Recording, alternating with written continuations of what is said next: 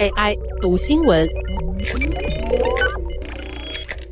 大家早安，我是 Sky。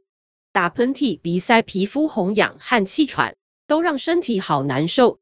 而这些过敏反应，九成是家中尘螨引起的。想趁过年前打扫除螨，要怎么做呢？带你了解。尘螨是肉眼见不到的微小生物，却是诱发过敏的重要元凶。尤其台湾环境潮湿又温暖，尘螨容易大量生长，让不少人受过敏性鼻炎、气喘、异位性皮肤炎和荨麻疹所苦。要减缓过敏发生，去除尘螨是关键。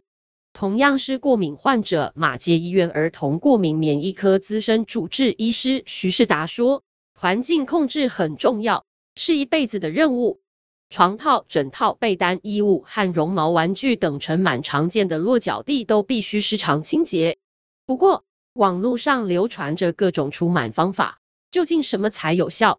徐世达分享，可以先用五十五到六十度的热水浸泡或烘干十分钟，再水洗最有效，而且至少每两周洗一次。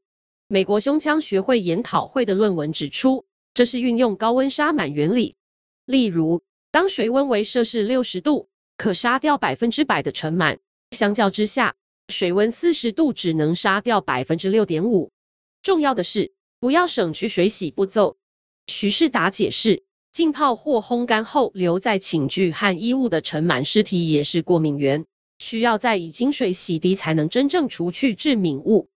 如果是无法接触高温的玩具或衣物，可以套上塑胶袋，放入冷冻库，维持零下十七至二十度，一天后再取出水洗，同样能有效去除尘螨。如果你要让寝具和衣服晒太阳，台北市环保局建议可以包覆黑色塑胶袋，让热度提高到六十度。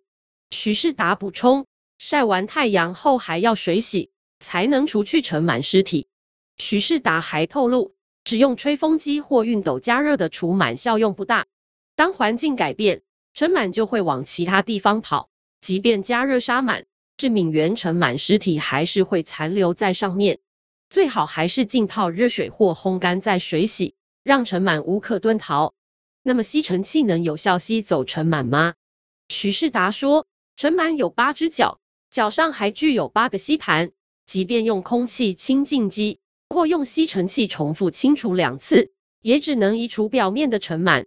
比较深层的部分还是无法去除，但对过敏患者来说，使用空气清净机或用吸尘器清扫仍然是有必要的。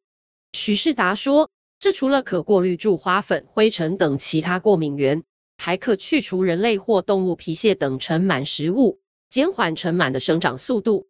美国毒物暨疾病登记署建议，吸尘器应选用高效微粒空气系统或具有双层微粒集尘套。并且需要定期更换集成套。另外，许世达提醒，打扫时尽量全副武装，例如戴上口罩、穿手套或长袖长裤。如果可以，打扫期间过敏患者避免待在家中，一小时后再回家。市面上还有防螨洗衣精或洗衣粉，但部分产品内含的化学药剂，像是百灭宁等除虫菊精类是潜在致癌物。徐世达说。不建议使用化学除螨，尽量改用其他方式。除了打扫，平时要如何防螨？徐世达建议，让尘螨不吃、不喝、不住是关键。因此，不论是家具物品的选购，或室内湿度控制，都得注意。例如，坐垫、弹簧床、地毯、窗帘布或绒毛玩具等凹凸材质，容易蓄积水分和皮屑，尘螨有的吃，有得喝。还能窝藏在内，大量滋生。依据马介医院过敏气喘儿健康咨询中心、台湾气喘卫教学会和英国过敏协会，有以下两个建议：首先，如果你已经添购布料沙发、弹簧床、枕头或棉被等，则需要包裹经认证的防螨套。徐世达说，因为紧密织网让皮屑不容易掉入，尘螨没得吃，也很难入住，难以生存。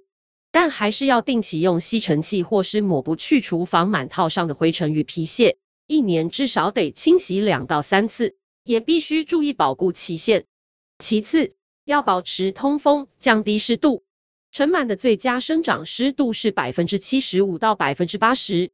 许世达也建议每天至少开窗两个小时。英国过敏协会强调，尤其在浴室与厨房必须有排风设备，如果有必要，则可运用除湿机或空调，让湿度维持在百分之三十到五十之间。以上文章由林怡婷撰文，技术由雅婷智慧提供。